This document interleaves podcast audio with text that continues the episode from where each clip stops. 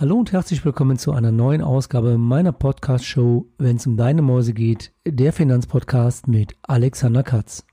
In meiner letzten Podcast-Episode hattest du einiges gehört zum Thema Fallstrick Grundbucheintragungen bei Immobilien. In dem heutigen zweiten Teil erläutere ich dir den fachlichen Background, alles rund um das Thema Grundbuch. Denn jeder, der eine Immobilie besitzt und jeder, der eine Immobilie kaufen möchte, sollte Nein, ich sage sogar, muss die Bedeutung des Grundbuches verstehen können.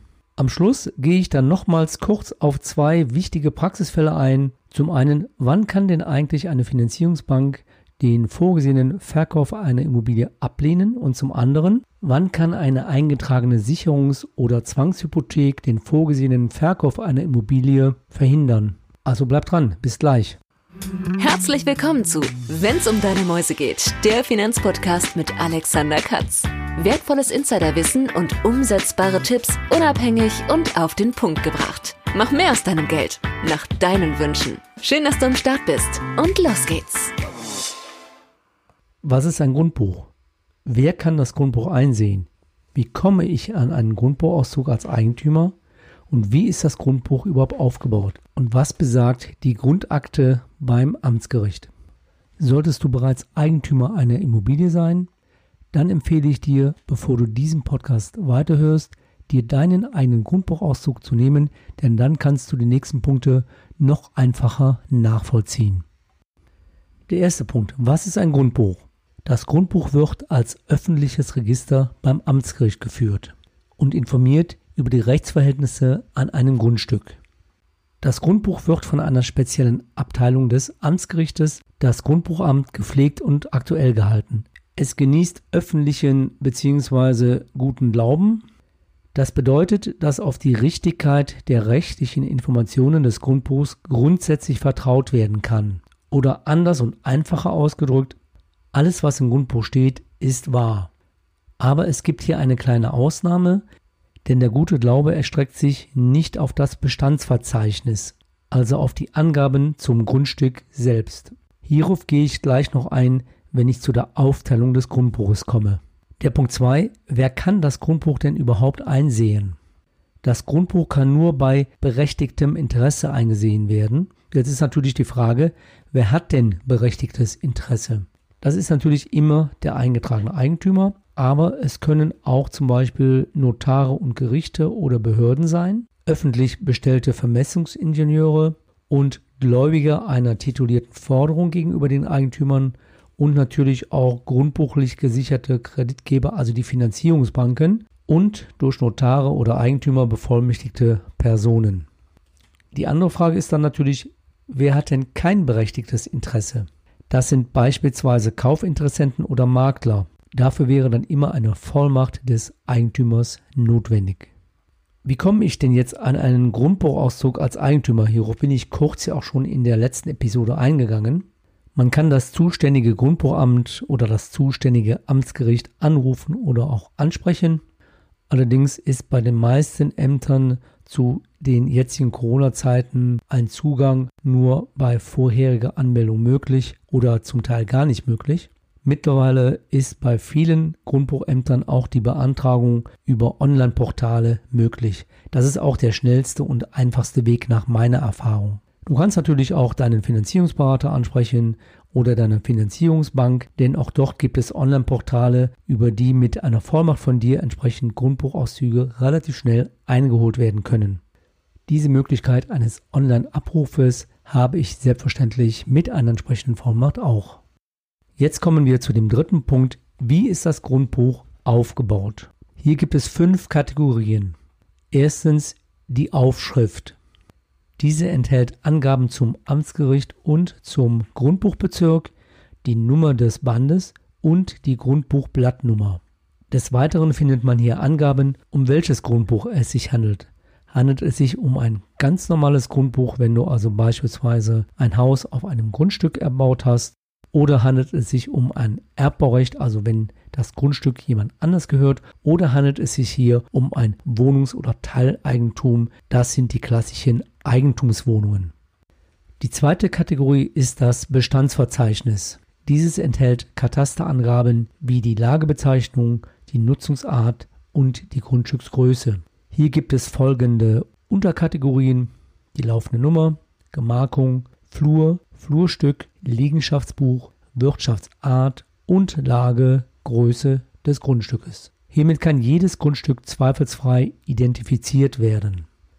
Denn in einem Grundbuch können mehrere Grundstücke aufgeführt sein und deshalb ist es wichtig, dieses Grundstück oder die Grundstücksteile genau definieren und zuordnen zu können. Was ich eingangs schon gesagt hatte, das Bestandsverzeichnis genießt im Gegensatz zu allen anderen Teilen des Grundbuchs keinen öffentlichen Glauben. Also um genau sicher zu sein, muss man sich dann an das Katasteramt wenden, um die Eingaben auf Richtigkeit prüfen zu können. Dies kann man dann mit Vorlage einer Flurkarte bzw. eines Liegenschaftsauszuges dann entsprechend prüfen. In der Praxis ist ohnehin bei den Banken neben der Vorlage eines Grundbuchauszuges auch die Vorlage einer Flurkarte oder dieses Liegenschaftsauszuges notwendig, sodass damit auch die Richtigkeit der Daten überprüft werden kann. Der dritte Punkt, Abteilung 1. Hier ist der Eigentümer eingetragen und die Grundlage für die Eintragung des Eigentümers beispielsweise durch Kauf, durch Übertragung, durch Erbfolge. Der vierte Punkt, Abteilung 2, Lasten und Beschränkungen. Die zweite Abteilung des Grundbuchs beinhaltet sogenannte dingliche Lasten und Beschränkungen des Eigentums, welche sich unmittelbar auf das Grundstück und dessen Eigentümer auswirken. Eingetragene Lasten und Beschränkungen können den Wert des Grundstückes beeinflussen. A. Durch die eingetragene Grunddienstbarkeit. Grunddienstbarkeiten sind Belastungen eines Grundstückes zugunsten des jeweiligen Eigentümers eines anderen Grundstückes zum Beispiel ein Wegerecht, dass also man nur über diesen Weg zu seinem eigenen Grundstück kommen kann, oder ein Leitungsrecht der Versorger, die also berechtigt sind, entsprechende Leitungen unterhalb des Grundstücks oder innerhalb des Grundstückes verlegen zu dürfen. B. Die beschränkte persönliche Dienstbarkeit. Die beschränkte persönliche Dienstbarkeit ist eine Belastung eines Grundstücks zugunsten einer bestimmten natürlichen oder juristischen Person. Also diese Person muss dann auch genannt werden. Das ist zum Beispiel der Fall bei Niesbrauchrechten, bei einer Reallast, bei einem Dauerwohnrecht, bei einem Vorkaufsrecht oder beispielsweise bei einer sogenannten Auflassungsvormerkung. Die Auflassungsvormerkung wird vielen bekannt sein, die schon mal eine Immobilie gekauft haben. Dies sichert grundsätzlich das Recht des Käufers, als Eigentümer dann eingetragen zu werden, wenn die Voraussetzungen für die Fälligkeit des Kaufpreises erfüllt wurden und natürlich auch die Kaufpreiszahlung erfolgt ist. Der Punkt C in Abteilung 2 Lasten und Beschränkungen. Das wären zum Beispiel die Eintragung von Zwangsversteigerungsvermerken, Insolvenzvermerken und Testamentsvollstreckervermerke. Jetzt kommen wir zur fünften und letzten Kategorie des Grundbuchauszuges. Das ist die wichtige Abteilung 3, nämlich die Eintragung von Grundschulden, Hypotheken und sogenannten Rentenschulden. Bei der Grundschuld handelt es sich um ein Grundpfandrecht, mit dem ein Grundstück zur Sicherung eines Darlehens belastet wird. Die Grundschuld erlaubt dem Darlehensgeber, das Grundstück im Wege einer Zwangsvollstreckung zu verwerten. Das ist natürlich immer nur der Fall, wenn wirklich der Kreditnehmer nicht mehr zahlen kann.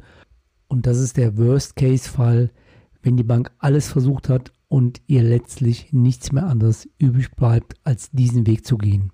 Im Gegensatz zur Hypothek ist die Grundschuld abstrakt. Das heißt, sie ist nicht an das Bestehen einer bestimmten Forderung gebunden. Daher sind Umschuldungen, Konditionsanpassungen und auch Aufstockungen von Darlehen möglich, ohne neue Grundschulden eintragen zu müssen. Grundschulden gibt es in zwei verschiedenen Varianten, entweder in Form einer Buchgrundschuld, diese ist also nur im Grundbuch eingetragen, oder eine Briefgrundschuld, dann wird eine Briefgrundschuld als Urkunde bzw. Dokument ausgestellt. Anders als bei der Grundschuld ist die Hypothek accessorisch. Schwieriges Wort. Das heißt, die Eintragung der Hypothek ist abhängig von der zugrunde liegenden Forderung. Ist die dagegen stehende Forderung erledigt, dann ist auch die Hypothek erledigt und kann nicht wieder aufleben. In der Praxis ist die Hypothek bis auf Sicherungs- oder Zwangshypotheken, darauf komme ich noch, heute weitgehend durch die Grundschuld ersetzt. Dann gibt es noch die Rentenschuld. Bei der Rentenschuld handelt es sich um eine Grundstücksbelastung. Sie ist eine Art Grundschuld und unterscheidet sich darin, dass nicht wie bei der Grundschuld eine bestimmte Kapitalsumme, sondern in regelmäßig wiederkehrenden Terminen eine Geldrente aus dem Grundstück zu zahlen ist. Kurz nochmal zusammengefasst, das waren die fünf Kategorien des Grundbuches. Erstens die Aufschrift, zweitens das Bestandsverzeichnis, drittens Abteilung 1 Eigentümer, viertens Abteilung 2 Lasten und Beschränkungen, und fünftens Abteilung 3 Grundpfandrechte. Jetzt gibt es noch die Grundakte bei dem jeweiligen Amtsgericht. Diese enthält sämtliche Dokumente und Urkunden, die zu Eintragungen oder Löschungen im Grundbuch geführt haben. Hierzu zählen beispielsweise Notarverträge, Eintragungs- und Löschungsanträge, Bewilligungen und Vollmachten. Und jetzt gibt es noch eine letzte Frage, die bei Grundbucheintragungen zu stellen ist. Denn alles, was im Grundbuch steht, ist wahr, bedeutet nicht, alles, was wahr ist, steht im Grundbuch. Jetzt denkst du, was bedeutet das denn schon wieder? Also ich wiederhole das nochmal. Alles, was im Grundbuch steht, ist wahr, bedeutet aber nicht, dass alles, was wahr ist, im Grundbuch steht. Denn es gibt noch weitere Belastungen, die aus dem Grundbuch eben nicht ersichtlich sind. Diese sollten von Kaufinteressenten vor Abschluss gegebenenfalls recherchiert werden. Zumindest sollte die Verkäuferseite danach befragt werden. Hierzu gehören zum Beispiel fällige Erschließungsbeiträge, Gebührenversicherungsprämien und bestehende Baulasten, zum Beispiel bei der Genehmigung für einen Grundstücksnachbarn zu einer Grenzbebauung. Diese Belastungen findest du üblicherweise im sogenannten Baulastenverzeichnis, sofern in der Gemeinde auch ein solches geführt wird. Mittlerweile verlangen immer mehr Banken hierzu Informationen bzw. Nachweise für die Finanzierungsbeantragung. Was auch noch bei dem Kauf von Eigentumswohnungen sehr wichtig ist, das sind die Beschlüsse von Wohnungseigentümergemeinschaften, denn diese sind nicht im Grundbuch eingetragen und diese findest du auch nicht in der Teilungserklärung für eine Eigentumswohnung. Hier solltest du dir dann immer die entsprechenden Beschlüsse der Wohnungseigentümer vorlegen lassen. Denn es kann ja sein, wenn du eine Eigentumswohnung kaufst, dass in einem letzten Beschluss vereinbart wurde, dass Umbaumaßnahmen am Gemeinschaftseigentum vereinbart sind und dass hierfür Kosten entstehen, die du dann zusätzlich zu tragen hättest, wenn du dann Eigentümer dieser Wohnung bist.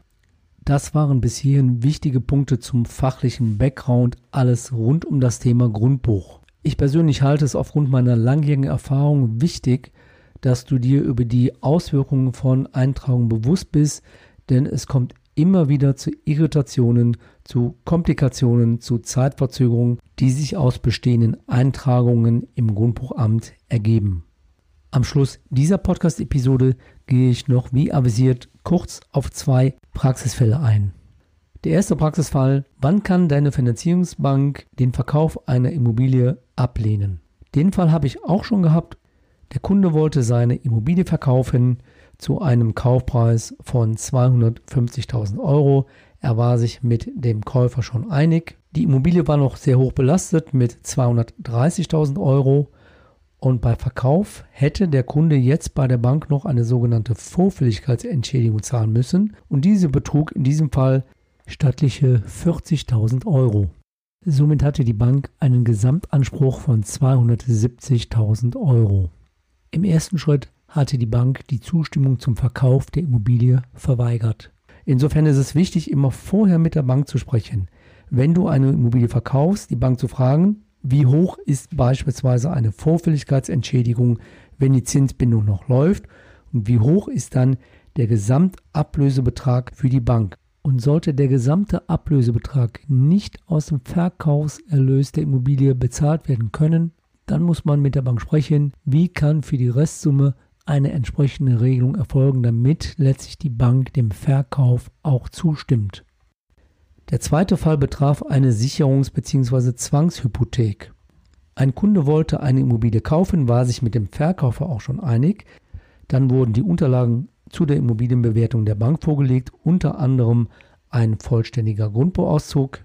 Und hieraus war dann ersichtlich, dass noch eine Zwangshypothek für das Finanzamt in Höhe von 50.000 Euro eingetragen war. Der Verkäufer hatte Steuerschulden, konnte diese nicht bezahlen und als Sicherheit hatte sich dann das Finanzamt auf seine Immobilie diese Zwangshypothek eintragen lassen. Diese Eintragung kann dann dazu führen, dass die Finanzierungsbank eine Finanzierung für dich als Käufer ablehnt. Insofern solltest du dir immer von dem Verkäufer einen vollständigen Grundbuchauszug mit der Abteilung 3 vorlegen lassen, denn wenn sich im Vorfeld eine solche Eintragung ergibt, ist dies auch vorher abzustimmen, ob eine solche Zwangshypothek gelöscht werden kann und ob die Bank, die Finanzierungsbank überhaupt mit dieser Eintragung deinen Finanzierungswunsch begleiten möchte. Ich habe es in meiner langjährigen Praxis tatsächlich erlebt, dass es Banken gibt, die nur aufgrund dieser Eintragungen eine Finanzierung für den Käufer abgelehnt haben. Jetzt sind wir am Ende dieser Podcast-Episode als Teil 2 der kleinen Miniserie angekommen. Ich hoffe, ich konnte dich so ein bisschen mitnehmen auf die Reise, was ist ein Grundbuch und worauf solltest du künftig achten.